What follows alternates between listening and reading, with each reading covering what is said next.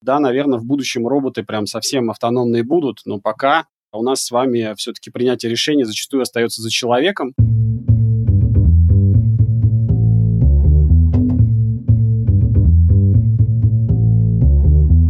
Привет! Я Юра Агеев, и это 95-й выпуск подкаста Make Sense. Вместе с гостями подкаста мы говорим о том, что играет важную роль при создании и развитии продуктов. Люди, идеи, деньги, инструменты и практики. И сегодня мои собеседники Илона Нестерова и Павел Иванченко. Мы поговорим о том, что такое интернет вещей, как он устроен и какие технологии за ним стоят. Обсудим его практическое применение в разных индустриях – и еще поговорим о том, что такое цифровой двойник и как интернет вещей приближает четвертую индустриальную революцию. Подкаст выходит при поддержке Product Sense, конференции по менеджменту продуктов. Илона, Павел, здравствуйте. Здравствуйте, здравствуйте Юрий. Расскажите немного про себя, пожалуйста. Давайте, наверное, с Илоны начнем.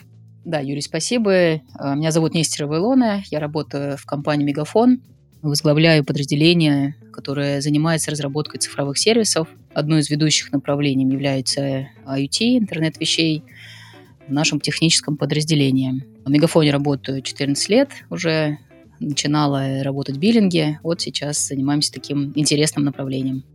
Здорово, спасибо. Павел? Да, Юр, спасибо. Значит, меня зовут Павел Иванченко. Я являюсь руководителем по IoT компании «Мегафон». Отвечаю за все, что связано с IoT-бизнесом в компании «Мегафон». Я пришел в «Мегафон» 4 года назад. Моей задачей было развить, сформировать, определить развитие IoT в «Мегафоне». Соответственно, на данный момент э, есть, э, и я отвечаю за подразделение компании IoT «Мегафоне» который отвечает за маркетинг, продажи, выручку и все, что связано с IoT-бизнесом, скажем так. Супер. IoT, Internet of Things. Первый раз, насколько я помню, из прочитанных материалов в 1999 году использовали это словосочетание. И вот тут 21 год спустя мы сейчас как раз будем об этом говорить. И интересно, что вот то, что происходит вокруг, э, это как раз та самая новая реальность, когда все, почти каждое устройство вокруг нас, оно так или иначе наделено способностью либо с интернетом соединяться, либо по Bluetooth общаться. И кажется, что не знать про IoT сейчас, ну, типа, совсем невозможно. Но все же, с точки зрения бизнеса, почему это особенно важно сейчас для бизнеса, знать про IoT? Вы знаете, наверное, самое главное то, чтобы IoT приносил какой-то эффект. И IoT э, развивается достаточно давно. Наверное, стоит отметить такой вот порог развития IoT, когда там где-то на рубеже 2010 года по подсчетам количество вещей и различных устройств, там, которые были подключены к интернету, превысило количество подключенных людей. То есть у нас получилось у нас уже не интернет людей, а интернет вещей. И это был, наверное, такой порог, когда интернет вещей стал прям активно развиваться, активно применяться в бизнесе. То есть количество устройств, которые применяются в бизнесе, уже стало переходить в качество. Потому что вначале просто пробовали подключать какие-то автомобили или, может быть, даже станки и видели какие-то данные, не очень было понятно, что с ними делать. Сейчас же интернет вещей — это комплексные такие решения, которые приносят реальный эффект бизнесу. И так как это выражено уже в деньгах, да, то есть повышение эффективности можно выразить в деньгах, экономию можно выразить в деньгах, повышение эффективности управления персоналом тоже можно выразить в деньгах. Соответственно, как только появился реальный value, вот, наверное, с 2010 года все это пошло резко вверх. То есть э, именно такой кумулятивный эффект э, подключения большого количества устройств дал толчок самых разных сфер бизнеса, потому что ну, бизнес, как мы с вами понимаем, очень разнообразен и, соответственно, разнообразно и применение IoT в этом бизнесе. И поэтому именно вот появление эффекта важно для любого бизнеса. То есть каждый из владельцев, акционеров, управляющих уже понимает, что он может с помощью IoT не просто получить какой-то эффект, а получить конкурентное преимущество. То есть конкурентное преимущество по отношению к другому бизнесу. Соответственно, это выражено в деньгах, и именно это и дает эффект, и именно и поэтому важно использование IoT в современном бизнесе для любого владельца, управляющего, либо акционера. Насколько помню, первым одним из первых применений были RFD-метки, ну, то есть датчики такие, которые по расстоянию работают. И они были использованы для отслеживания просто перемещения. Это как раз там для логистики, для доставок. Но с тех пор датчики, они развивались, они дешевели. И вот, собственно, если говорить про вещь, которая uh-huh. интернет, которая интернет, ну вот Internet of Things, да, что является этой самой вещью? То есть это необходимо наличие какой-то датчика у нее, чтобы она считалась технологической или что-то иное? Ну, интернет вещей это сфера, конечно, да, то есть нельзя сказать, что вот датчик это часть интернета, то есть это только часть интернета вещей, то есть нельзя сказать, что это вот датчик купили, все, у вас интернет вещей. Задача, конечно, в том, чтобы какое-то решение, какой-то продукт из области интернета вещей подходил вам, в смысле, под конкретную бизнес-потребность. То есть продукт в интернет вещей должен закрывать конкретную бизнес-потребность. Вот, например, RFID-метки, которые вы привели в пример, они не очень подходят для трекинга, активного трекинга тех же грузов, да, потому что RFID-метки, она все-таки, с нее можно считывать информацию, да, но она не может передавать информацию в реальном времени. Соответственно, она не обладает там необходимым, ну, скажем так, модемом там или, как бы сказать так попроще, блоком, который позволяет передавать информацию в реальном времени, и поэтому сейчас применяются там, да и раньше, трекеры. То есть, когда у вас трекер содержит в себе уже GSM-модуль с сим-картой, и он позволяет груз находить в реальном времени, где он находится. Ну, простой пример. У вас интернет-магазин, да, и к вам часто звонят, неважно, что вы отгружаете, там, металл или какие-то мебель или какие-то товары часто звонят покупатели, говорят, где мой товар, где он на данный момент, когда он ко мне приедет.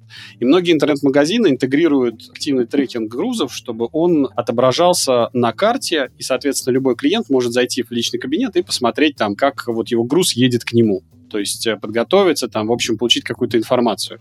Поэтому интернет вещей развивается. Э, RFID-метки, которые привели в пример, они очень активно развиваются сейчас, например, для складских операций. То есть, когда очень удобно, когда у вас, например, пролетает дрон через склад и в онлайне считывает все метки на складе. Соответственно, таким образом осуществляется одна из таких главных задач бизнеса – управление складскими операциями. То есть, когда у вас повышается эффективность э, использования не только людей и машин, но и именно эффективность товара, как бы сказать, повышается и товарооборот, скорость товарооборота, да, то есть эффективность использования складских помещений. Соответственно, техническое решение очень сильно зависит от бизнес-потребности. То есть мы подбираем техническое решение под конкретную потребность, и вот все это вместе, то есть техническое решение плюс платформа, плюс интерфейс, плюс интеграция интерфейса в какую-то вашу систему, ну, например, личный кабинет клиента, клиента там, да, или биллинг, например, у вас там магазин, у вас там 1С, или у вас управляющая компания, у вас стоит какой-то биллинг там с клиентами. Соответственно, вот вся вот эта цепочка, проинтегрированная в бизнес-процесс клиента, это и есть решение интернета вещей. То есть сейчас интернет вещей стал намного сложнее. Мы начинали интернет вещей с мониторинга. То есть раньше, когда мы подключали автомобиль на карте, это был уже прорыв. То есть мы уже знали, что вот грузовик, вот он едет, вот он остановился, э, вот грузовик тогда-то приедет в магазин. То есть, ну, например, да, вот если говорить о реальных примерах, это на самом деле самое важное, наверное, в интернете вещей. Например, ритейлу очень важно, когда у вас приезжает груз когда у вас приезжает грузовик. Ритейл это планирует поминутно, и, соответственно, у вас не должно быть застаивания, когда у вас один грузовик стоит, да, ждет разгрузки, а другой разгружается. Соответственно, с помощью интернета вещей, вот с этого, с помощью мониторинга, ритейл решает задачу онлайн быстрого, эффективного использования погрузки-разгрузки, когда у вас постоянный процесс идет. Это же актуальна задача и для порта, например, да, когда у вас приходит большой корабль, все это должно быть синхронизировано во времени с грузовиками, с разными, самым разным транспортом. А это делается как раз с помощью информационных систем. То есть то, что раньше был некий там, ну, там, условно говоря, бригадир, там, да, или там направляющий в порту или mm-hmm. в магазине, сейчас делает уже компьютер, что повышает и точность, и эффективность, и, главное, гарантирует э, то, что у вас-то будет 24 часа. То есть вы с помощью автоматизации этих процессов можете это повышать. А, во-первых, делать это быстро, без сбоев, 24 на 7. Uh-huh, uh-huh. Вот, наверное, такой развернутый ответ, да, потому что вот интернет вещей, это вот важно, чтобы вы из этого могли сделать какой-то продукт, который закрывает конкретную бизнес-потребность конкретного клиента. Есть один из самых, наверное, знаменитых подкастов A16Z от Дрисен Хоровиц. Не буду вдаваться, что это такое сейчас в детали. Mm-hmm. Но, тем не менее, один из подкастов у них он описывает э, то, как в какой-то момент начали очень активно использовать контейнеры для перевозки грузов в целом своем. И описывается пример того, как, по сути, контейнеры стали всей инфраструктурой современной торговли. По сути, ну, единицы перемещения. Mm-hmm. И вот тот рассказ, который... То, что вы сейчас рассказали про Internet of Things, кажется, что это как раз ну, что-то такое инфраструктурное решение, которое позволяет ускорять и, и собственно, ну, добиваться каких-то новых результатов, как когда-то контейнеры. Ну да, Юрий, вы правы абсолютно. Тут, наверное, и Павел все правильно сказал. Тут, наверное, речь сейчас вот в нашем современном мире даже больше идет об экосистеме. Да. Потому что вот действительно изначально все озадачивались тем сбором данных. Сейчас все задачиваются анализом этих данных, потому что скорости такие у нас э, технология передачи данных достаточно высокие, и поэтому мгновенно человек видит во всех областях, что происходит с э, объектами его экосистемы. Это речь идет и про дома, в каком состоянии находится лифт, лампы, двери открыты-закрыты. Это речь идет и про бизнес, угу. станки что происходит с ними, какие данные, вплоть до того, что можно управлять технологическим процессом достаточно быстро. В химической отрасли, в газопромышленной отрасли сейчас это применяется, угу. когда, например, э, вышки, которые добывают нефть и стоят в поле, нужно мониторить что с ним происходит. Какая-то авария произошла, отключился двигатель, перестал работать. Это может уже сейчас достаточно быстро, как мониторинг, обнаруживать. И не нужно человека туда посылать, чтобы посмотрел, что происходит. Уже сразу можно системе запрограммировать, что нужно сделать. Угу. Включить, отправить, вызвать ремонтную бригаду, если совсем все плохо. В конце концов, позвонить нужным людям. Окей. То есть очень широкая тема интернет-вещей. Кстати, у нас в одном из предыдущих выпусков подкастов были ребята из Беларуси, они вот как раз занимаются точным земледелием, и у них были датчики, которые они в полях вставляли угу. и отслеживали изменения того там да. в грунте, например. Это интересно. Окей, давайте поговорим о том, вот, собственно, про, ну, наверное, устройство интернет-вещей прям если задуматься в целом, то как минимум там должен быть интернет, раз это называется интернетом вещей. Мы уже поговорили про сенсоры. Должны быть какие-то датчики, которые снимают эту информацию и потом ее, соответственно, передают. Значит, э, как минимум две составляющие. Что-то еще входит, э, ну, не знаю, можно, наверное, взять какой-то пример и рассмотреть его в какую-то вот, систему такую из устройства, наверное, какого-то контролирующего центра. С чего начать? Ну, смотрите, Юр, если говорить о э, технологии, да, здесь меня Илон, конечно, дополнит, угу. как э, с точки зрения технологии именно, но в целом повторюсь, что все-таки продукт это такая сложно сочиненная такая структура, да. То есть, вот, например, точное земледелие, о которых вы говорите, ребята из Беларуси занимаются, действительно интересная тема. Собственно говоря, ну, давайте сначала начнем, зачем часто возникает, что такое точное земледелие. Точное земледелие – это когда у вас происходит э, прогноз погоды с расчетом по часам. То есть, когда у вас есть почасовой прогноз, когда пойдет дождь, снег, э, холод, изменение температуры. Зачем? Да, кажется, ну зачем? Вот я в айфоне посмотрю, вот у меня прогноз, и нормально. Дело в том, что для земледелия, для именно вот фермеров, да, для крупных хозяйств, для них важно внесение удобрений ровно по графику. То есть это не должно совпасть с каким-нибудь там резким похолоданием, например, потому что у вас тогда вот эти затраты на внесение, например, удобрений, либо выезд техники, особенно когда у вас технику надо куда-то везти, это затраты, то они у вас пойдут впустую да, потому что резкое там изменение погоды потребует свернуть, э, ну, либо просто пройдет вот э, внесение удобрений впустую, либо потребует свернуть там какие-то работы. Соответственно, фермеры, опять же, могут прогнозировать и планировать свою работу точно, чтобы не нести лишних затрат. То есть это прямая экономия. Если говорить о э, технологии, которая за этим стоит, то это, безусловно, специальные станции, которые стоят непосредственно на поле, либо рядом с полем. Они собирают данные ну, с помощью сенсоров, установленных на самой ну, такой мини-станции. Она не очень большая. Тут зависит, на самом деле, очень сильно от станции. Там есть несколько разработчиков, и у них разное оборудование. Но в целом это сенсоры. Внутри э, станции стоит GSM-модуль, например, да, это может быть LoRaWAN модуль, то есть какой-то передающий модуль, который с помощью радиоинтерфейса, в нашем случае GSM, передает данные дальше на, в интерфейс, на платформу, IoT-платформа. Ну, вот на примере Мегафона расскажу. В Мегафоне стоит IoT-платформа, которая работает с IoT-датчиками. То есть с любых вот таких станций и с любых сенсоров она собирает информацию и дальше представляет клиенту в интерфейс. Интерфейс тоже развернут на платформе, но при этом интерфейс гибкий с точки зрения того, что на него можно смотреть с мобильного телефона, iPad, компьютера. То есть это означает, что у вас есть какой-то ответственный человек, ну там в случае, например, земледелия это может быть агроном, который смотрит в интерфейс, видит, во-первых, точный прогноз и в соответствии с ним планирует какие-то работы на полях, например. То есть э, цепочка решения таким образом состоит из сенсоров, радио GSM модуля, который собирает информацию с сенсоров, передает дальше на платформу. На платформе происходит обработка, вот как раз с помощью Big Data, да, который вот Илона э, сейчас упомянула, то есть большие данные, потому что у вас данные идут, у вас же идет не погода, у вас же идет температура или влажность, да, то есть вам надо трансформировать, во-первых, вот это вот данные собранные в что-то реальное. Соответственно, данные сначала собираются фактические, то есть какая сейчас погода, какая была погода какое-то время назад, строится с помощью Big Data модели прогноз, то есть это определенный математический алгоритм, такая математика, которая зашита, собственно говоря, в платформе, Big Data движок. Который прогнозирует данные на основе собранных данных. Статистический прогноз. Я сейчас утрирую, потому что там на самом деле в Big Data более сложный движок, и у нас там есть отдельная прям компания, называется OneFactor, которая занимается конкретно вот большими данными. Это очень сложный механизм, поэтому я сейчас так вот несколько укрупненно говорю. Соответственно, вот этот вот прогноз уже на, на основе расчета данных выдается в интерфейс клиенту, который это видит вот в компьютере. Вот цепочка вот такая. Сенсоры, э, GSM-модуль, э, платформа, интерфейс.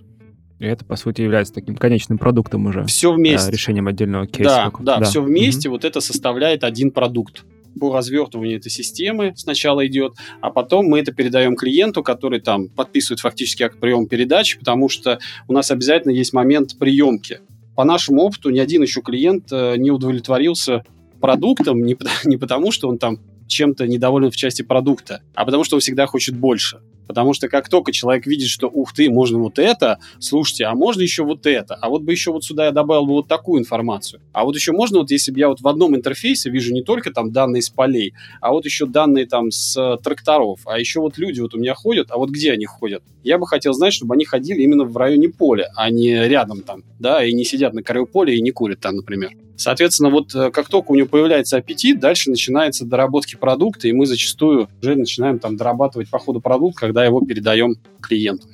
Окей, okay. вот из записанной инфраструктуры, я думаю, то, что было одним из таких факторов, что сдерживало развитие интернета вещей годы назад, был, наверное, интернет, покрытие, там, не знаю, сотовой связи и прочие штуки, и просто организовать, э, подключить свое устройство к интернету, когда ты находишься дома, у тебя тут Wi-Fi, еще и проводной интернет какой-нибудь можно просто воткнуть. А что вот как раз про те устройства, которые находятся далеко не дома. Не будешь же Wi-Fi поле накрывать, то же самое, или ждать, пока Иван Маск свои спутники до конца запускает. Какие здесь сейчас есть подходы к тому, чтобы вот обеспечивать связь такого огромного количества устройств, находящихся далеко не в Wi-Fi сети домашней. Ну, смотрите, Starlink, во-первых, сразу скажу, очень крутой проект, на мой взгляд, и я думаю, что за этим действительно будущее, потому что спутниковый интернет — это действительно круто, но, к сожалению, на данный момент стоимость одного мегабайта по спутнику не конкурентоспособна относительно там GSM. Поэтому выбор конкретного решения всегда зависит от, э, наверное, бюджета, я бы сказал, клиента. То есть э, на данный момент э, можно сказать, что и Wi-Fi тоже может быть отличным решением. Если у вас специальный безопасный Wi-Fi, быстрый, который развернут, например, в разрезе, да, то достаточно удобно работать с большим количеством устройств через Wi-Fi. Это тоже вариант. Здесь зависит именно вопрос от бюджета и от требований от задач. То есть, например, когда вот мы с вами говорим интернет вещей, это не совсем верно, потому что на самом деле устройство, вот, например, там с полей или там какое-либо устройство на производстве, оно не получает доступ в интернет. Мы с клиентом обычно всегда обговариваем, что у нас есть ряд решений по безопасности. То есть, например, это называется выделенная точка доступа. Это что означает? Вы, когда получаете доступ в интернет со своего мобильного телефона, вы получаете доступ в общую так называемую горловину. Это APN, да, то есть APN интернет Мегафон.ру. Когда у вас все другие пользователи, которые вместе с вами с мобильного телефона уходят, они тоже получают доступ к этой точке, и дальше через эту точку, точка — это целая инфраструктура оператора, ну, сейчас, условно говоря, это точка сбора трафика, да, Соответственно, через одну точку сбора трафика вы попадаете в интернет. Для корпоративных клиентов зачастую важна безопасность, и они выбирают отдельную точку доступа. Это означает, что они в интернет выходят уже по отдельному каналу, то есть отделенному от общей точки доступа. Это повышает безопасность. То есть никакой хакер не может вычленить поток интернета поток вот именно этих данных с этого устройства и взломав его, да, потому что есть кодирование в GSM-сигнале уже, в принципе, изначально, каким-либо образом там использовать его. Соответственно, устройство получает доступ не столько в интернет, сколько оно передает данную на выделенную точку доступа, а дальше с этой точки доступа мы зачастую сразу строим доступ к, точнее, не доступ, а канал. Канал идет к платформе и из платформы в защищенную сеть клиента, либо в интерфейс. То есть фактически доступ в интернет у устройства нету. Устройство получает доступ только mm. на платформу через э, защищенную точку К доступа. Сети, по сути, она находится во внутренней сети да. какой-то, которая... Абсолютно а, верно. Уже да, мы таким образом обеспечиваем безопасность вот как раз собранных данных с, э, с наших вот IoT-устройств, да. Это вот если говорить про вот интернет вещей. А если говорить про протоколы, то наиболее популярны сейчас Протокол называется Narrowband IoT, может быть, вы слышали, да, то есть если говорить вот в принципе uh-huh. там про протоколы именно специализированные для интернета вещей. То есть можно интернет вещей использовать там через 3G, через 2G э, даже, наверное, GPRS там часто довольно редко, но тем не менее. Можно использовать там голосовой канал даже для передачи интернета. Но есть специализированные протоколы, и, например, об устройствах сбора данных с полей, то это Narrowband IoT хорошо подходит, потому что он отличается э, малым энергопотреблением. Здесь очень важно, чтобы у вас устройство, которое стоит в поле, да, вы же не можете к нему его в розетку воткнуть. У вас же, когда вы поставите станцию, у вас возникает естественный вопрос, а как я буду его заряжать? Хорошо, если устройство обладает там солнечной батареей. Вопрос, хватает ли этой батареи, например, в средней полосе, да, для того, чтобы зарядиться. То есть есть очень много таких вот вопросов. Соответственно, мы предлагаем там конкретный протокол, вот в зависимости от э, решения, которое нужно клиенту, под его задачи. Соответственно, Narrowband IoT — это протокол, который позволяет еще и очень мало энергии использовать для передачи данных. И э, такой протокол был внедрен буквально недавно. Мегафон там его был приятно об этом говорить, да, один из первых среди операторов, кто его начал тестировать, и первым, кто его запустил в коммерцию, в коммерческое использование. Сейчас уже МТС его развернул, и Билайн тестирует, там Ростелеком тоже недавно анонсировал. То есть э, в целом это такой тренд, куда идут э, все операторы, что есть вот специальный протокол на Rubent IoT, который мы внедряем конкретно для IoT-устройств. Но при этом есть и другие решения. Например, LoRaWAN есть решение, да, есть э, решение на 3G. То есть здесь очень сильно зависит вот сам протокол передачи данных очень сильно зависит от возможностей. То есть, например, у вас устройство можно воткнуть в розетку или нет и, соответственно, отсюда тоже вопрос возникает. Или там, например, устройство у вас где установлено. Если у вас устройство стоит в подвале, да, то есть у вас туда очень сложно проходит сигнал, да, и, соответственно, Narrowband IoT протокол, он позволяет пройти туда, где GSM сигнал тухнет. И, соответственно, э, это хорошо подходит для устройств, которые находятся где-то в колодце. Ну, то есть, например, колодец по э, сбору воды. Вот мы предоставляем решение там для водоканалов. У них счетчики воды, они стоят в камерах, которые зачастую еще и затапливаются. И мы, соответственно, делаем решение, которое позволяет передавать данные из затапливаемой камеры непосредственно. То есть очень сильно тут зависит от потребностей. Интересно, кстати, задумался на тему того, насколько собственно, интернет-соединение, оно является важным, ну, пускай даже не интернет, пускай подключение к сети, оно является очень важным компонентом как раз интернета вещей, как продукта в каждом отдельно взятом кейсе. Но тем не менее, допустим, есть какой-то стартап, который решил сделать свой собственный, я не знаю, продукт на базе интернета вещей, и какую часть будет стоить э, связь вот, вот из этого продукта, ну, опять же, можно выдумать какой-то пример, да, там, я не знаю, есть кинотеатры, автоматизация какая-то кинотеатров, я не знаю, попкорны, они автоматизируют машины по, по попкорнам, ну, это что-то что типа того, и вот какую часть из э, такого продукта инфраструктурного будет занимать связь? Это все еще дорого или это уже commodity, и это прям ничего не стоит. Ну, слово commodity даже не до конца описывает, насколько это ничего не стоит. ну, то есть я бы сказал, там, в пределах 10% от всего решения в лучшем случае. А если мы говорим о устройствах, которые передают только небольшие данные, ну, например, вот э, в примере Илоны, да, датчик, который там открывает двери, допустим, ну, не знаю, пожарная сигнализация, там прям байты, килобайты передаются. Соответственно, это просто там проценты какие-то в, в общей стоимости решения, безусловно. То есть стоимость решения, это совсем давно уже связь, это, ну, можно посмотреть наши тарифы, но это давно уже, давно-давно недорого. Ну, я бы тут, знаете, не стала бы, наверное, так вот расчленять, что связь недорого, а все остальное будет дорого. Тут, наверное, одно без другого не обойтись, и эта связь является очень важным таким элементом, несмотря на то, что если вот сейчас ну, мы привыкли, наверное, как э, мобильные абоненты, да, мыслить, что пришел, купил сим-карту и получил связь. И это недорого, и связь сейчас доступная. Вот в интернете вещей э, связь тут очень важный элемент, ядро. Э, Павел про это говорил, что мы защищаем, очень много внимания уделяем безопасности. Вот. И, наверное, ну, про цены тут не будем, наверное, сильно много касаться, но я бы сказала, что, наверное, мы так вот не выделяем, что это там дешево, мы все-таки, да, решение предоставляем полностью. Окей. Uh-huh, uh-huh. Okay.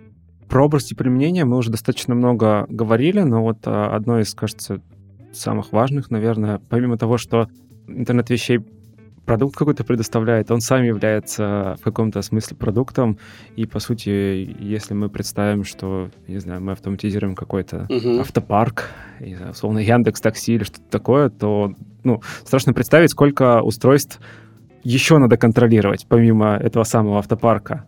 И, собственно, как эти вопросы решаются? Ну, то есть сам интернет вещей надо Верно. еще контролировать. Точно так же, как и сервера и прочее. Да, да, да, верно. Я. Ну, вы тут затронули очень большой пласт, на самом деле. То есть, эм, даже не знаю, с чего начать. Ну, например, приятно говорить о том, что там э, Яндекс Авто, мы тоже являемся партнером там по Яндекс Авто, да, например, и э, когда вы включаете Яндекс Авто там в каршеринге, то данные передаются в том числе через сеть Мегафон. Соответственно, здесь больше вопрос о том, что вы делаете с теми данными, которые вы собрали. То есть через интернет вещей можно собрать огромное количество данных. И этот вот классический вопрос Big Data, да, вот с этим озером данных надо что-то сделать, потому что золото, условно говоря, из него составляет это несколько процентов. Все остальное это просто массив. Соответственно, здесь приходят э, на помощь Big Data механизмы и Big Data решения. Для примера расскажу, как мы применяем Big Data в Мегафоне, чтобы было вот понятно и наглядно, потому что зачастую говорят, ну, Big Data это вот там ключ. На самом деле Big Data это сложная тема, потому что ну, здесь, наверное, будет еще искусственный интеллект, но это попозже дойдем до этого. В целом Big Data в Мегафоне. Значит, у нас была задача, когда я пришел в Мегафон, я понимал, что у нас есть очень большое количество абонентов, которые используют интернет вещей в очень разных сферах. Ну, то есть, например, у вас там видеокамера стоит, через сим-карту передает данные. У вас автопарк, вот как в вашем примере, да, а у вас э, люди ходят тоже сим-картами, эти данные тоже как-то собираются. То есть это большое количество компаний, и э, как же понять, действительно они используют сим-карты для того, чтобы общаться по мобильному телефону, потому что по нему тоже ведь вы данные сейчас передаете, да, у вас очень сильно изменилось потребление. Это раньше у нас с вами был Nokia 3310, там был голос и смс. А сейчас у нас с вами сплошные данные, да, то есть данных больше зачастую передают, чем голос. Соответственно, как отличить абонента, который использует, например, сидит в онлайне постоянно в YouTube, да, в своем айфоне там или в Samsung, и от абонента, который действительно использует э, счетчик э, посетителей, там, пожарной сигнализации или какие-то данные передает. Соответственно, я задумался над этим со своими ребятами-продуктологами, и мы создали такой проект по реализации Big Data модели э, всех данных, которые мы собираем на сети. То есть фактически, что мы реализовали? Мы реализовали вместе с партнером Big Data модель, которая позволяет проанализировать поведение в сети, то есть то, как вы сим-картой используете данные и как вы передаете эти данные, и на основании вашего поведения понять четко, вы M2M абонент или обычный абонент-человек. То есть отличить машину от человека. Mm. Именно, причем кажется, что это очень просто. На самом деле это очень сложно, потому что очень много пограничных использований, да. И вот повторюсь, человек, например, использует данные в роутере. То есть у него вообще только данные идут, да. Как отличить роутер от M2M устройства? Соответственно, мы M2M, ну вот мы называем это внутри такой Big Data M2M модель. То есть вот эту бигдатовскую модель мы долго учили, обучали на примерах, настраивали ее, э, скармливали ей данные, и по истечении, наверное, порядка двух лет мы смогли вот уже с вероятностью порядка 94-96% у нас точность, э, мы определяем данные, точнее, мы определяем, это M2 абонент или нет, по его поведению в сети. Соответственно, вот работа с данными — это вот пример такой, где мы э, реализовали Big Data модель для собственных нужд, и когда мы совершенно точно можем сказать, да, это M2M клиент, ну, причем э, с такой э, высокой вероятностью, и уже там дальше можем даже предположить, какой именно M2M клиент, какую из областей он применяет M2M. Ну, вот такой вот, наверное, развернутый ответ, да, про Big Data, потому что собрать данные с сенсоров э, раньше было круто, но сейчас уже это давно не интересно, потому что вот у вас куча показателей, а что вы с этим делать будете? Вы, ну, через две недели вы потеряете интерес. Вам же интересны выводы. А здесь как раз мы э, делаем такие аналитический интерфейс, когда у вас на платформе, например, когда у вас есть график, да, там, э, с каким-то трендом, и вы тогда уже можете понять по тренду, куда это движется. Или, например, изменение тренда. То есть у вас есть устройство, которое оно передает данные. Ну, там, допустим, у нас есть очень такой популярный продукт, называется M2M мониторинг. Это такая платформа в интерфейсе, да, где вы видите все свои M2M сим-карты. Так вот, если у вас устройство сбоит, то оно у вас резко начинает передавать данные вне э, с. То есть, если оно там обычно устройство передает данные с определенной периодичностью. А здесь устройство обычно начинает передавать либо резко больше данных, либо, наоборот, перестает резко передавать данные. Соответственно, это аномалия, да? И M2M-платформа резко вам это подсвечивает. То есть вы когда заходите в интерфейс, у вас, например, предприятие, у вас там 3-5 тысяч сим-карт, вы там РЖД, например, то вы сразу видите нужный кейс, вы сразу видите аномалию и понимаете, что здесь надо обратить внимание.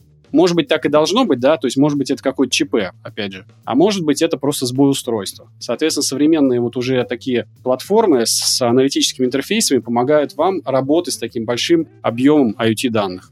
Вот, кстати, насчет сенсоров и сбора данных. Какой набор показателей обычно снимает сенсор? Давайте, вот просто интересно. Я знаю просто, что есть сенсоры электронные, там, да, встроенные в устройство, которые снимают сразу сотни показателей, например. Смотрите, сенсоры бывают разными. Сейчас можно смело сказать, что в мире есть отрасли, для которых э, свои сенсоры. Соответственно, вот взять, например, ЖКХ отрасль, которая нам всем понятна, близка, так как мы понимаем да, и пользуемся. Например, счетчик электроэнергии, счетчик на воду, тепловычислители, которые могут показывать и считают горячую воду, карат там 307, к примеру. То есть счетчиков очень множество. Есть э, устройства, скажем так, опять-таки, где содержится N количество модулей. Например, для эко-мониторинга раскладываются датчики по в одно устройство несколько датчиков, там от 6 до там сколько влезет на самом деле. Есть большие такие станции, где можно оценивать не только качество воздуха, если там углекислый газ или нет, но еще ряд других, сейчас даже не буду перечислять, там действительно химический состав. Важность, которую я хотела подчеркнуть, что все эти устройства имеют, как правило, могут подключаться к устройству передачи данных, про которое Павел говорил, например, там по RS 485. И э, получается, что для любой задачи, для любой отрасли мы можем эти устройства подключать э, к USPD, устройству передачи данных. Это как модем, где стоит сим-карта и NBOT модуль. Угу. Ну, соответственно. И получать данные. Но это, конечно же, только на текущий момент времени. В дальнейшем будет развитие, я уверена в этом, когда будет NBOT-модуль уже встраиваться в, во все датчики, и у нас дома рано или поздно у всех появятся те же устройства, те же коробочки, но там уже будет стоять сим-карта, либо стоять модуль, который будет напрямую передавать данные в платформу. Не надо будет ничего переписывать, передавать, смотреть глазами, лазить. То есть это вот прям не за горами, это очень близко.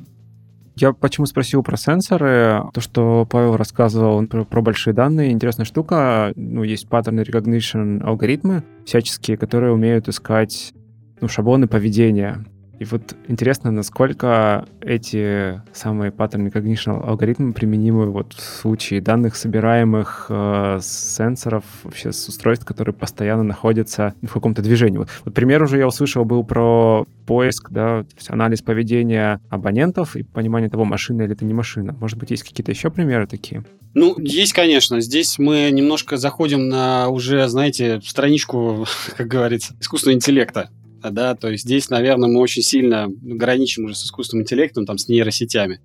То есть, э, если говорить вот об обработке данных, то паттерны, конечно, это, то, это основа статистического анализа. Да? Это то, с чего вы начинаете, вы пытаетесь найти какую-то регулярность.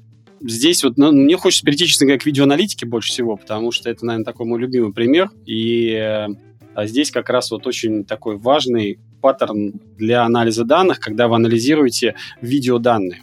То есть здесь как раз мы вот больше заходим на тему искусственного интеллекта, потому что здесь мы для анализа данных, для анализа как раз выявления этих паттернов, да, и для анализа данных уже применяем нейросети. Это тренд, и, безусловно, искусственный интеллект — это драйвер развития интернета вещей сейчас. И вот пример, который вот я хочу привести, это именно распознавание, интеллектуальное распознавание изображения. То есть изображение — это тоже данные. Оно у вас раскладывается на очень конкретные данные, и, соответственно, вы анализируете изображение, причем в реальном времени, и это позволяет, ну, сейчас дойду, наверное, до бизнес-применения, да, но в целом паттерны там как раз очень помогают распознать. Дело в том, что как сказать, вот паттерн лица, например, он там недостаточный, да, то есть вам надо разложить на то, чтобы у вас была четкая идентификация лица. То есть в целом короткий ответ на ваш вопрос – да, применимы. А вот дальше начинается обработка, и обработка бывает очень многофакторная. И здесь как раз вот мы зачастую используем нейросети для того, чтобы очень четко определить, отличить один паттерн от другого, потому что повторяющийся паттерн не значит одно изображение. То есть одно лицо — это не значит, что это один человек. А это зачастую разные люди, особенно если разные национальности. И вот как раз в видеоаналитике мы используем вот уже искусственный интеллект для того, чтобы для обработки вот как раз э, данных, которые мы собираем. Причем, как вы понимаете, Юр, в видеоаналитике это огромный поток данных, да, то есть это терабайты данных, да, и вам надо все это перелопатить, да, то есть причем в автоматическом режиме быстро. То есть в чем фишка видеоаналитики, да, в том, что у вас, допустим, офис, у вас внизу сидит охранник, и вам надо, чтобы охранник, не моргая 24 на 7, смотрел в экран там, да, и обязательно заметил, когда какая-то темная фигура перебежит к двери и будет там делать, значит, какие-то там противоправные действия. Но охранник тоже человек, да, и понятно, что он может там моргнуть, заснуть, выйти в туалет, поесть, отвернуться, да, все мы смотрим с вами фильмы, да, представляем, как это происходит. Так вот, компьютер не моргает, не ходит в туалет и не спит. Соответственно, видеоаналитика позволяет закрыть ровно эту задачу. То есть, когда у вас э, стоит камера, и она в реальном времени, обрабатывая с помощью нейросети изображения, очень четко выявляет нужные вам события. Ну, например, очереди. То есть посчитает количество людей. Вот это, вот мы сейчас э, там самый такой часто спрашивают, а вот для чего видеоаналитика? Ну, например, проанализировали рынок и поняли, что вот, например, очередь это очень часто востребованный кейс для любого бизнеса. Вы как владелец магазина любой торговой точки хотите знать, когда очередь происходит, и, во-первых, своевременно реагировать, да, ну там, например, кассира еще одного вывести там онлайн, или что-то там предложить, чтобы не потерять клиента. Вторая история, очень популярное распознавание государственных регистрационных знаков. Ну, здесь паттерн простой, да, то есть здесь у вас распознавание номеров идет, да, там, например. То есть очень много вариантов, где вы можете изменять с помощью нейросети, что вы распознаете, и, соответственно, закрывать очень такие интересные разные бизнес-задачи. А, интересно, вот это самое распознавание, оно на устройстве как раз ведется или все-таки должна быть какая-то промежуточная станция? Да, Edge Computing, да. Ну, это тренд, конечно, да, то есть мы с вами все туда придем а, рано или поздно, но знаете как, Edge Computing, он, в общем, во-первых, он а, требует определенных а, камер, то есть у вас автоматом возрастает стоимость э, конечного оборудования, которое у вас устанавливается у клиента, а это автоматом поднимает стоимость решения, потому что, ну, это очень важно, потому что для вас, для любого бизнесмена, а, очень важно понимать, сколько у вас будет стоить интернет вещей. Потому что все, кто внедряет интернет вещей, любой продукт, первое, что спрашивают, сколько стоит. А дальше пытаются поставить, да, с эффектом, мы строим обычно бизнес-кейс клиента, с эффектом, который будет э, в этом решении. Соответственно, решение должно быть еще и cost-effective, да, то есть оно должно быть все-таки не очень дорогим. Соответственно, Edge Computing — это повышенные требования к камере. Поэтому сейчас, например, мы предлагаем там, да, камеры, когда мы говорим зачастую, вот для видеоаналитики, например, вы можете купить камеру, а мы можем использовать вашу действующую камеру, если она подходит под требования. То есть сейчас вокруг нас стоит куча камер. Если мы говорим про то, чтобы вот камера была интеллектуальной, да, и Edge Computing, это что значит? Что она у вас распознает лицо фактически, ну или там совершает определенные операции, там, расчеты.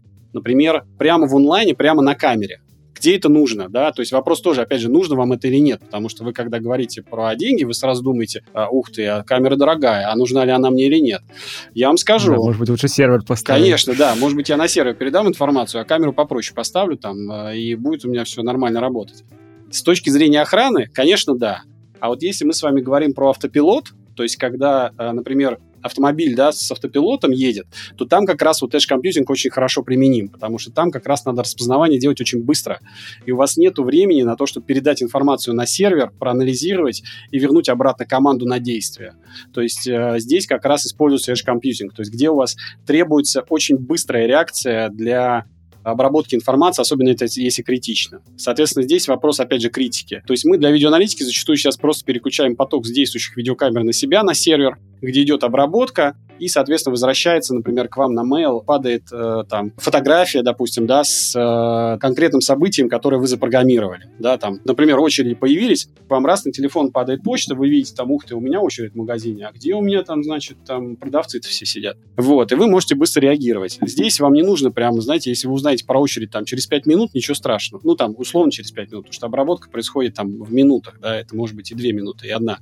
Но это нормально, одна-две минуты. А если у вас машина едет со скоростью 100 там, и больше километров в час, то понятно, что вы не можете ждать 2 минуты. За 2 минуты она, во-первых, переместится далеко, во-вторых, надо быстро принимать решение.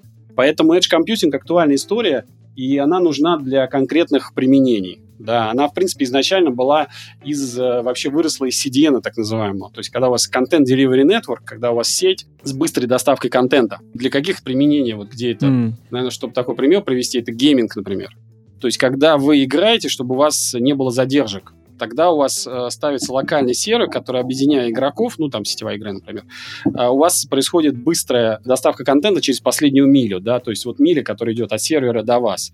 А до самого сервера он может стоять в дата-центре, и там может быть достаточно мощный канал связи, да, который обеспечивает там минимальные задержки. Но вот для последней мили зачастую сервер выносится именно поближе к игрокам, и, соответственно, таким образом минимальные задержки обеспечиваются. Поэтому Edge Computing крутая тема, но, опять же, применима в определенных отраслях в связи со стоимостью. Угу, я понял. А возвращаясь вот э, к искусственному интеллекту, ну, получается, как раз э, он, он тогда тоже выносится за пределы устройств и, по сути, является таким... Все нейронные сети, они являются больше обрабатывающими инструментами, нежели принимающими решения, вот как в примере с машинами знаете как, я, честно говоря, больше верю там, да, мы все с вами смотрим фильмы, начиная с «Терминатора» и так далее, все вот эти вот страшилки, которые пишут писатели-фантасты, знаем, да, что вот, значит, искусственный интеллект, он будет побеждать нас и так далее. Но я больше думаю, что это, конечно, несколько такое преувеличение, и связано оно с тем, что все-таки таким, может быть, как сказать, не то, что непониманием технологий, да, но опасением, что технологии разовьются на какой-то такой совсем самостоятельный этап. Все-таки принятие решения это остается зачастую за человеком, потому что, конечно, вы можете автоматизировать какую-то часть, но вы в любом случае программируете, что будет у вас делать искусственный интеллект, а что нет. И поэтому, да, наверное, в будущем роботы прям совсем автономные будут, но пока у нас с вами все-таки принятие решения зачастую остается за человеком. И, соответственно, вот в нашем случае, в случае интернета вещей, мы предлагаем решение клиенту. То есть мы обращаем его внимание на какое-то событие, на которое клиент уже должен среагировать, да, то есть зачастую это вот мониторинг событий, там, а принятие решений, что с этими событиями уже делать, как реагировать, все-таки принимает человек, там, оператор, ну, или ответственное лицо. Окей, okay. возвращаясь э, к теме того, что позволяет, да, интернет вещей увидеть, кажется, вот из всего того, что мы обсудили, одним из основных таких бенефитов является то, что интернет вещей, он как раз заточен под оптимизацию процессов. Да, если представить, что, в принципе, когда-то этих процессов не существовало, там, буквально 100 с лишним там, лет назад того же конвейера не существовало и прочего, и, соответственно, связи особо не было, то тогда появление процессов, в принципе, сборки, производства, неважно чего, оно привело к тому, что увеличился рост производительности. И вот то, что я сейчас услышал, кажется, что интернет вещей — это как раз надстройка над такими производственными процессами, процессами обслуживания, процессами, в том числе, мониторинга, управления. Это такой следующий что ли, а, виток. Следующий виток автоматизации, наверное, Юрий, да? В каком-то смысле я нашел термин Industrial Internet of Things. То есть, если там вспомнить, что было несколько индустриальных революций, то вот там четвертая где-то где-то на горизонте, то вот кажется, как раз интернет вещей — это что-то, что приближает нас. Есть Industrial IoT, есть Medical IoT. Мы эту тему тоже не очень коснулись. На самом деле, вот польза, автоматизация и сокращение человеческого такого участия как раз-таки в этих отраслях, как в промышленной, так вот, ну вот, например, медицинской, сейчас очень велико, потому что много устройств, которые могут, ну, допустим, давайте медицинскую, тоже тема такая интересная, угу. могут следить за здоровьем. И понятно, что сертификацию сейчас еще не все прошли, э, не то что не все, а вообще мало прошли устройств в мире. Все равно... Вот Apple Watch нельзя в России с АКГ, например, до сих пор, по-моему. Да, все равно когда о человеке будет собираться вся информация, включая его, например, те же там вот ЭКГ, МРТ. Ну, историю, да, состояние. Давление, да. Плюс искусственный интеллект можно за счет э, обучения поведенческих характеристик и сравнения изменения физиологических таких характеристик можно будет предсказывать и помогать советам человеку э, что-то поделать, либо плюс, если есть какие-то хронические заболевания, то вовремя привлекать его внимание, внимание врачей, внимание э, родственников. Например, э, уже же используются такие датчики для пожилых, ну, либо людей с нарушением координации, которые просто показывают удар ну, что поменялось местоположение, человек там мог упасть. Или, э, например, если в промышленных использовать вот эти умные каски, умные жилеты, когда человек, там повышается пульс, э, все записывается, тоже изменилось положение тела резко, скорость поменялась, стала ноль. То есть э, очень большое будущее за всеми отраслями, и автоматизация человеческого труда в данном случае, конечно, произойдет в гигантских масштабах в будущем. Ну и сейчас уже происходит. Даже элементарно, что не нужно будет много глазами за чем-то следить, либо ногами ходить и проверять. Россия достаточно большая страна, где просто так объехать объекты важные, промышленные, тоже тяжело. Те же теплосети. Чтобы увидеть, если это не зима, что прорыв э, трубы произошел, то есть надо постараться. Зимой легче. Во-первых, э, зимой жаловаться начинают. Заметят, да. Да, либо виден такой столб пара. Летом сложнее, особенно если утечка не очень большая. Про люки, которые затапливаются э, медленно, вообще сложно это заметить. Да, потому я вот полностью согласен с тем, что говорит Илона, и хочу добавить, что в целом индустриальная революция, э, не стоит ее бояться, наверное, да, тоже важно, потому что вот зачастую мы говорим там автоматизация рынка труда, там, значит, вот машина заменит человека. Ну, станок же не заменил человека, да, станок сделал, э, фактически помог человеку делать более... Производительность. Да. Повысил производительность, да, там конвейер повысил производительность, а вот станок помог человеку сделать более качественные и новые какие-то как сказать, не то чтобы устройство, но части деталей, что повысило качество жизни да, человека. Поэтому четвертая индустриальная революция, она скорее поможет... Что такое вообще, в принципе, да, индустрия 4.0? Это внедрение там киберфизических, как Википедия пишет, да, но де-факто информационных систем в производство. То есть, когда у вас производство уже используется с а, интернетом вещей, сбором и анализом данных, и в результате появляется какой-то дополнительный value, то есть какая-то дополнительная стоимость э, или дополнительный бенефит для конечного пользователя, владельца производства, либо человека. Да? Вот в примере Илона, например, это может быть безопасность сотрудников. То есть, соответственно, если у вас сотрудник на производстве химическом, не дай бог, зашел в зону, в которую ему не надо заходить, он прежде всего зачастую подвергает себя опасности. Вот у нас есть, например, такой кейс, мы там реализовываем с, я не могу назвать компанию, да, понятно, под NDA, но тем не менее, с, хим, с крупной химической компанией или там сталелитейной компанией, да, у вас стоит доменная печь там. Соответственно, человек не должен заходить в определенные зоны для того, чтобы обеспечить просто безопасность сотрудников. Соответственно, датчик, который позволяет, во-первых, определить точное местоположение этого человека. И, во-вторых, а, если что-то происходит, он, опять же, вот определяет падение его, да, там, или там скачок температуры, то есть, когда с человеком что-то не так, он позволяет быстро среагировать, спасти э, жизнь человеку. Это вот если говорить вот там об одной части. Если говорить об эффективности, то, например, в химической промышленности наиболее частый пример – это экономия сырья.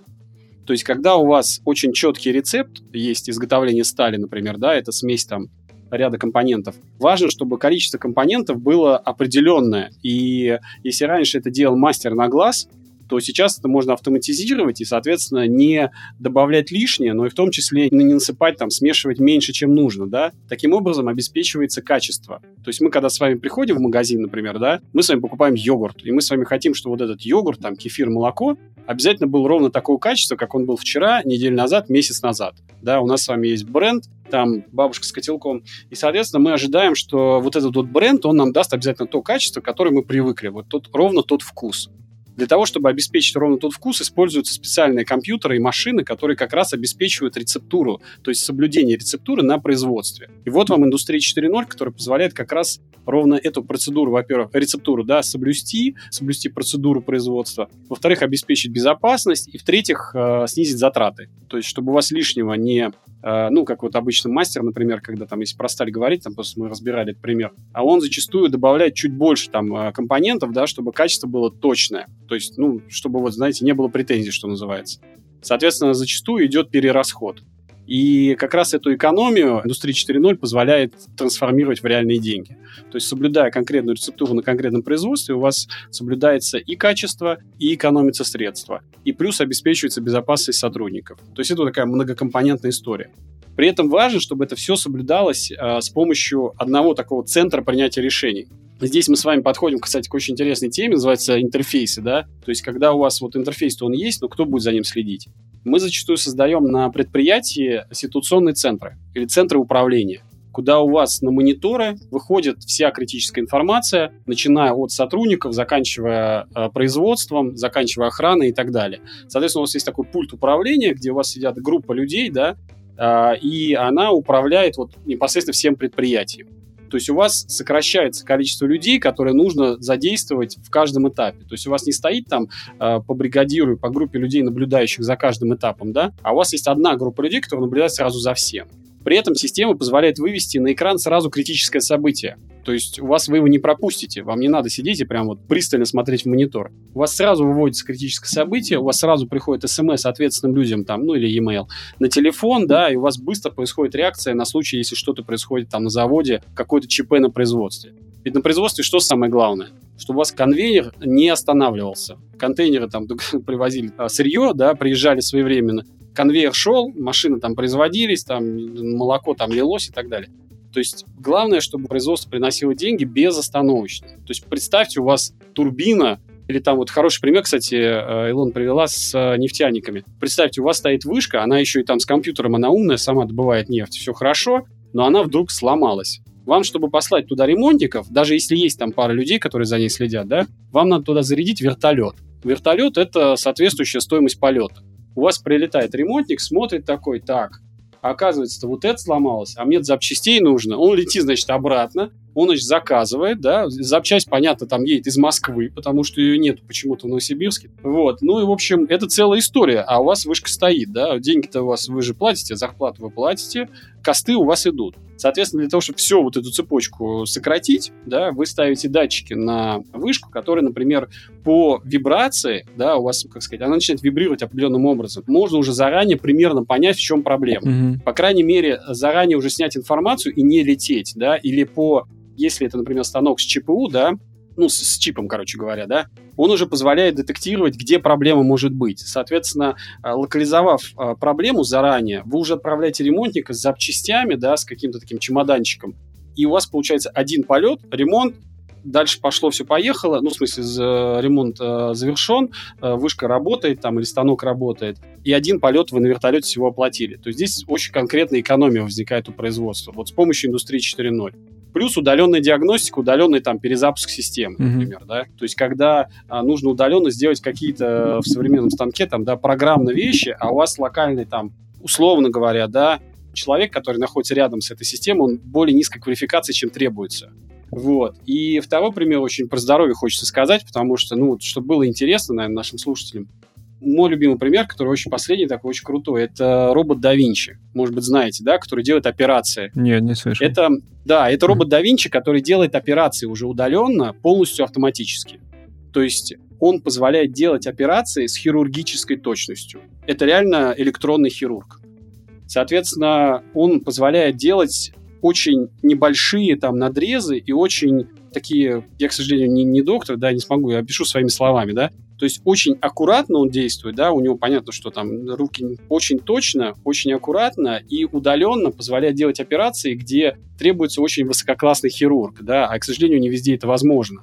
Соответственно, такой робот позволяет делать операции на расстоянии в каком-нибудь пункте, удаленно подключив профессионального хирурга. Угу. И вот это прям вот, на мой взгляд, тоже пример такой вот автоматизации IoT и индустрии 4.0 смеси, когда вот в медицине у нас с вами уже роботы делают крутые современные операции. Это реально происходит сегодня, это реальная история.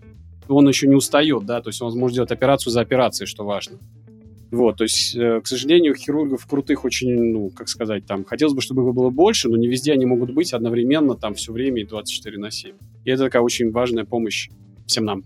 Хотела пошутить, что мы сейчас уже дошли до темы дополненной реальности, потому что IT тоже с этим связано.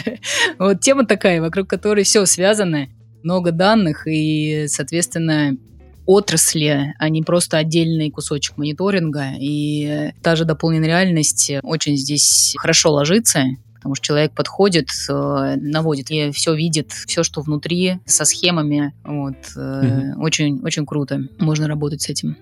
Да, да, очень крутая тема тоже для нас, кстати. Ну, тут, как сказать, тут можно... Вы понимаете, что дополненная реальность — это тема с э, дополнением к изображению. Ну да, да. То есть что такое дополненная реальность? Это не когда у вас там виртуальный шлем, и вы полностью в игре.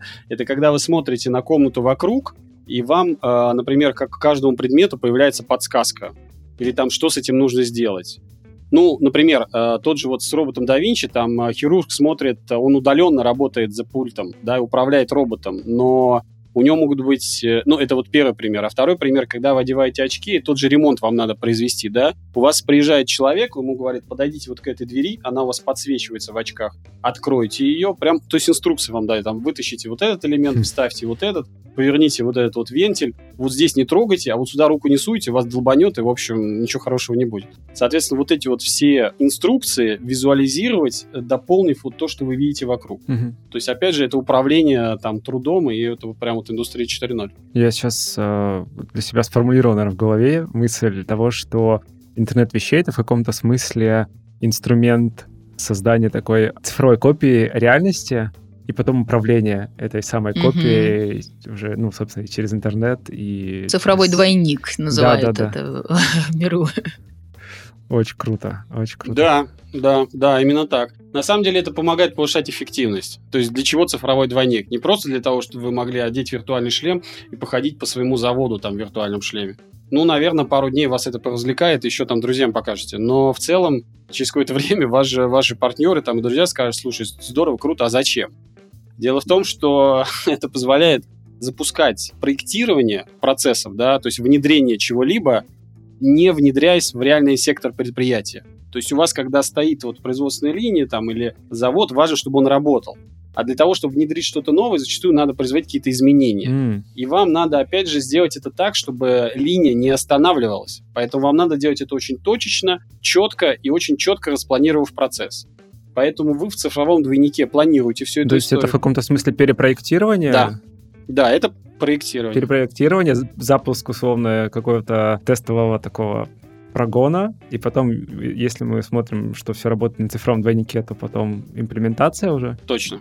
Абсолютно точно. Вот в этом вся идея, собственно говоря, цифрового двойника. Вот в этом его эффективность, в этом его прелесть. Она вам позволяет именно спроектировать что-то, не внедряясь. А потом уже достаточно быстро осуществить внедрение, потому что вы уже представили это, да. То есть то, что раньше мы рисовали там в чертежах, да, то есть раньше же есть проектное бюро, там надо заказать какой-то чертеж, еще высокоточный то сейчас все это можно делать быстро на компьютере. Компьютер уже многие программы позволяют вам создавать детали с определенными параметрами. То есть скорость работы, скорость выхода на коммерцию намного time to market сокращается. Мы это называем time to market, да, то есть время до рынка. Время от э, задачи на IoT-решение до того, как наш клиент там уже это уже внедрил и поехал работать.